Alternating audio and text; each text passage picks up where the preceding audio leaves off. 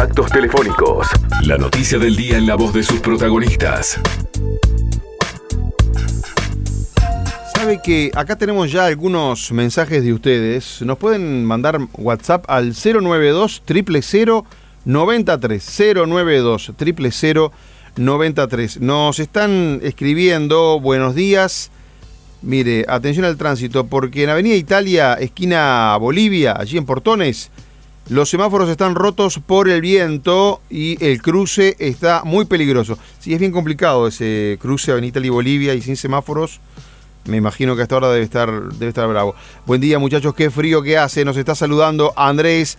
Otra persona nos pone que está gris por acá. No, que es gris Eh, lo de gris. que gris, No. eh, lo del Lo del, lo alerta. claro. Eh, buenos días, saludos de Mario. A ver acá, hola, soy Rosana, los felicito por el programa. Me alegra haberlos encontrado en esta excelente emisora. Besos a todos. Rosana, que tiene de foto una palmera con una playa atrás.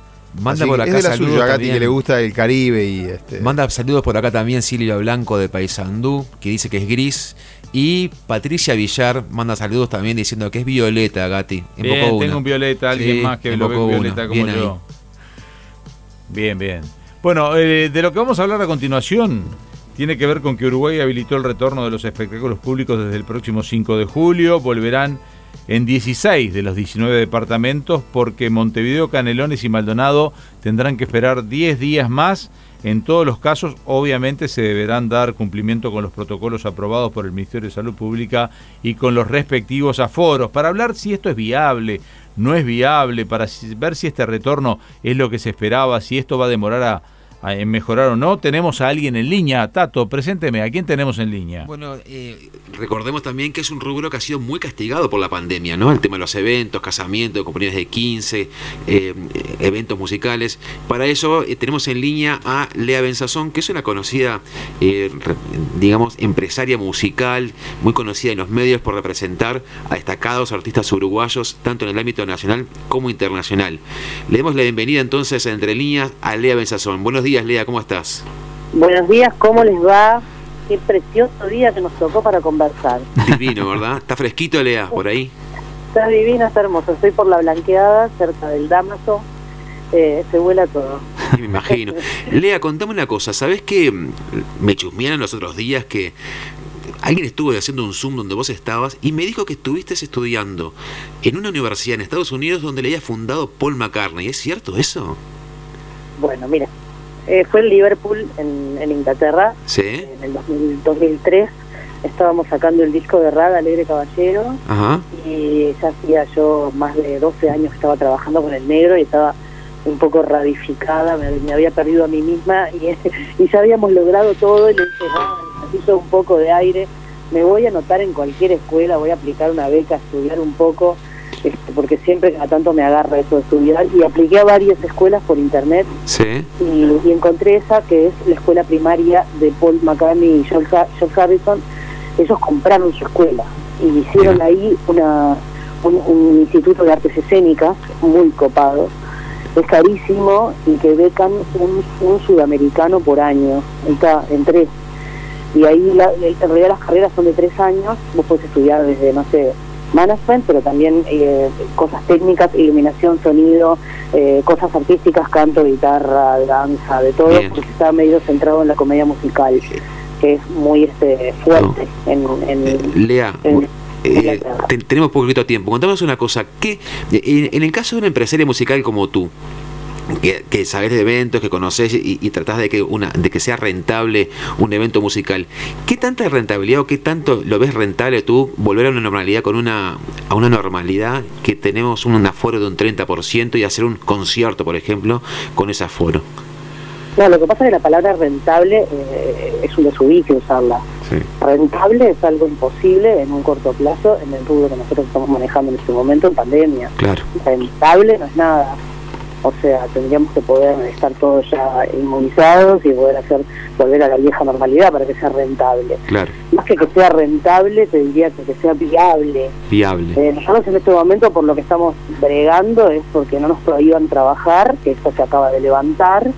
Eh, la realidad es que la gente cree que el 5 en todo el mundo empieza, pero no es así, o sea, el 5 hay intendencias que no quieren empezar, hay salas que necesitan una autorización de esa intendencia para poder cumplir con el decreto, entonces siempre ya nos ha pasado en ese periodo que te prohíben, después te liberan y cuando te liberan pasan 10, 15 días que no puedes hacer nada porque dependes de otros y entonces la realidad es que vas a poder hacer un espectáculo ahí después del 15 este, de julio, o sea, medio mes más. Nosotros hace muchos meses estamos sin ingresos y esto de los aforos reducidos no genera ningún tipo de negocio, más que lo, que lo que genera es ánimo de estar en actividad, o sea, te cambia un poco la bocha, que estás está menos quemado y además de eso genera pequeños puestos de trabajo a gente que está completamente inactiva y un pequeño ingreso que le significa poder pagar cuentas atrasadas. Entonces, rentabilidad es una cosa inimaginable, o sea, en el corto plazo. Estamos lejos todavía de, una solución. Muy lejos de la rentabilidad. Más que nada es eh, volver a vivir un poco anímicamente y generar un poco de trabajo en, los puestos más vulnerables que, genera la, la, cadena de valor de trabajo del artista, ¿no? Trabajan los técnicos, trabajan los músicos, trabajan el personal de una productora, este, vuelve un poco toda la vida, entre comillas, pero es como ser un respirador. Rentable es una palabra súper lejana. Perfecto. ¿Por dónde arranca esto, Lea? Este, eh, ¿Espectáculos musicales por, por pequeños toques en, algún boliche? ¿Cuál, ¿Cuál es la estructura, por lo menos, para hacerlo viable? ¿Por dónde? en, realidad hay un protocolo ya aprobado del año pasado que ya se testeó y ya se, ya se hizo, que es en los lugares con sillas y mesas, que tienen el mismo protocolo que los restaurantes, o sea, no se comprende por qué estuvo prohibida la música en vivo en los restaurantes, eso no se comprende. Eh, porque en realidad es la misma cantidad de gente que está en el restaurante con un tipo escenario o dos. no, no, tiene gollete esa prohibición, pero bueno, gracias que se abrieron, eh, esos serán los primeros automáticamente en empezar porque esas salas ya están abiertas. Es solo que la, la intendencia le habilite el espectáculo público. Así que ahora los bares y restaurantes con música en vivo, que son muchos en Uruguay, dependen de que cada intendencia habilite rápidamente que se puedan hacer los espectáculos. Esos van a ser los primeros en empezar. Luego hay shows programados en todas las salas. Eh, lamentamos que las salas municipales estén cerradas, no sé si se entiende la decisión.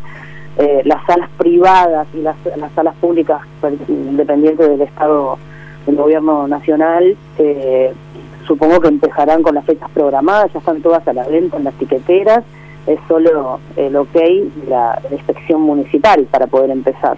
Claro, las municipales que dependen de la Intendencia no tienen fecha, entonces la Intendencia de Montevideo todavía no le ha puesto fecha de apertura. No, no es que no le han puesto fecha, le han mandado decir que no abran. Ajá.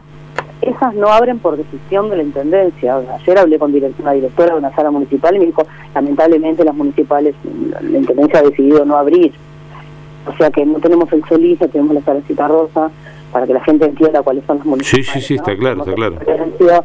Eh, no sé qué va a ser el galpón, que no es municipal, pero pero bueno, y mm, seguro abre el sobre, este y después, bueno, la trastienda, la sala del museo, Montevideo Music Box, eh, Magnolio Sala, el MUI, el MUVI está medio atado también al cine, porque el cine sigue después del 15, los cines pero eso es más fácil porque vos abrís y tenés la lata de la película, ¿no?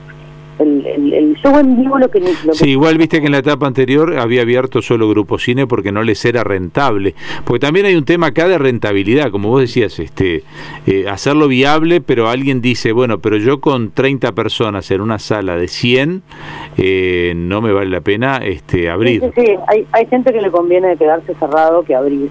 Este, yo espero y pedimos que, lo del 30% sea corto, ¿no? O sea, este, esta actividad requiere de un horizonte cercano, a, a corto plazo y consensuado con las autoridades de aumentos de los aforos en base a la realidad de la pandemia, ¿no?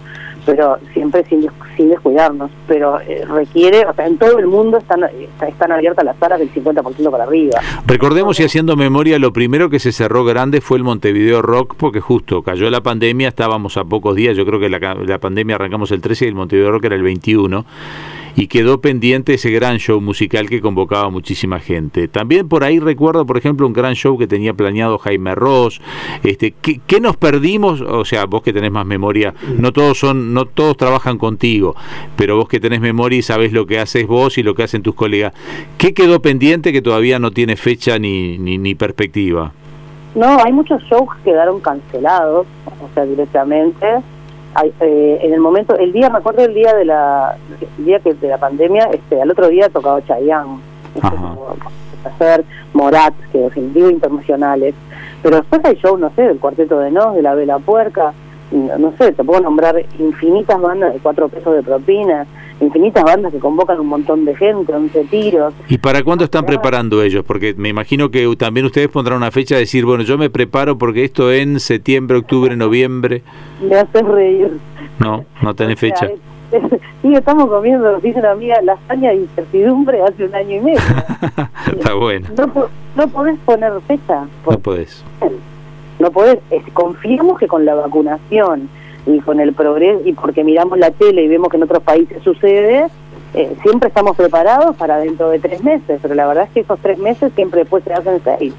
Entonces cada vez es, eh, es más difícil decirte, vu- vuelven los espectáculos grandes en tal fecha. Obviamente al 30% hay, eh, eh, con gente parada, hay que, hay que hacer un protocolo que no está hecho. No están hechos los protocolos para esos espectáculos. Está anunciado Jaime Ross en noviembre en el Estadio Centenario, coincide con el evento de la Conmebol que todos conocemos, y por lo cual nos hace pensar que para eso hay voluntad de, de armar algo, Claro. que estemos todos funcionando, pero dependemos todos como de cosas más grandes, no sé.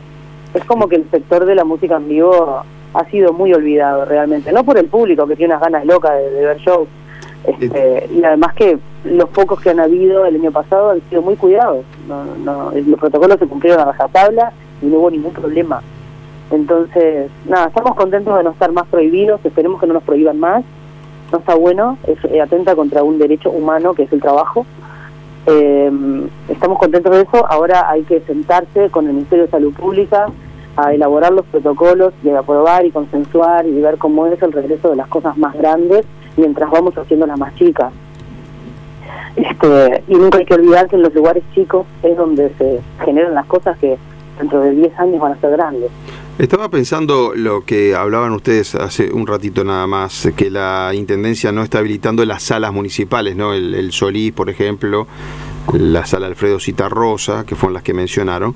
Eh, más allá de que se pueda compartir o no, hay, eh, porque hay cuestiones sanitarias, pero es una decisión política en el fondo. El Frente Amplio lo que pide es eh, menos circulación. En definitiva, la Intendencia lo que está, está actuando es en línea con el pensamiento político de, de quien está gobernando, ¿no? Lo, sí, lo que pasa que eh, con ese, con ese criterio deberíamos estar todos encerrados, eh, Mm. debe ser pareja la no circulación para todos los sectores. O sea, hay muchas cosas abiertas donde circula mucha gente, no sé si viste el video de la gente entrando a la tienda Sara, perdón que haga chivo, este, hay un video circulando en internet de un malón de gente entrando porque abre Sara, levanta la cortina y, entra una multitud, y esa circulación nadie la prohíbe. Sí, sí, o las tamborileadas que también se vieron este fin de semana, o sea, siempre va a haber ejemplos para todos lados. No, quería simplemente hacer el comentario del, de la decisión política que hay detrás de muchas veces, tal vez por los sanitarios, se están abriendo cosas, ahora con una fuera del 30%, que supongo que será por un tiempo nada más, ¿no? Tipo prueba piloto, y si esto funciona bien, se avanzará, pero en el caso de la Intendencia está ese pensamiento que puede estar siendo una limitante para ustedes los artistas. Lea, ya la última, porque se nos ha ido el tiempo, de los espectáculos que, que en los que estás vos. ¿Con qué arrancás y dónde? Por lo menos para darte... Ah, muchas gracias. Igual con lo que dijiste recién, quiero decir que siempre está la política en todo y nosotros hemos sido rehenes de eso durante toda la pandemia. Ahora te cuento de mis espectáculos. O sea, lo de la política pasa de los dos lados y en el medio Claro que sí. estamos. Eh, eh, yo tengo un show de Fernando Cabrera que presenta un disco nuevo en el Auditorio Nacional del Sodre el primero de agosto con streaming para todo el mundo, su primer streaming en vivo para todo el mundo y público en la sala por suerte. Perfecto. O sea, ¿qué se va a hacer? ¿Con público y por streaming? Sí, ese ya está a la venta en Ticantel, las entradas para el show presencial. Como la sala quedó al 30%, son pocas, o sea que la gente no se duerma. Y mm, el streaming es a través de recitales app. Entras a recitales app y te compras ahí la entrada. Perfecto. Eso es para el exterior en realidad, no sirve para Uruguay todavía. Se llega a agotar la sala presencial y abrimos el streaming para Uruguay, pero hay que agotarla. Bien. Este, muy, contento Fernando de volver a, a tocar, hace mucho que no toca y tiene un disco recién salido Bien. Este año lo hizo en la pandemia. Así que el primero de agosto con presencialidad y seguramente también este con streaming, una vez que agoten el, el aforo, también con streaming para Uruguay. Nos pasarás el dato y lo daremos entonces. Gracias amigos por el espacio y aguante la música y pasen mucha música uruguaya. Abrazo, gracias. Beso, Lea. Chau, chau. Entre líneas, escucha periodismo por FM Hit.